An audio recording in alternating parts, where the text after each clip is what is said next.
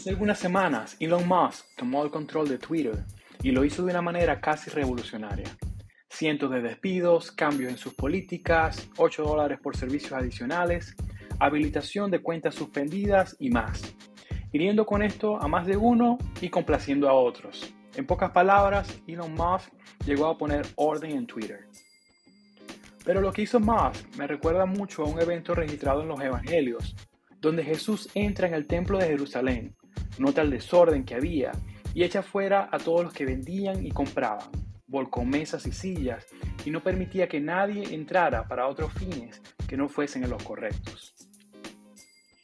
¿Será que nuestras vidas se parecen a ese templo? ¿Hay orden en nuestras vidas hoy? ¿Qué tan limpio estamos?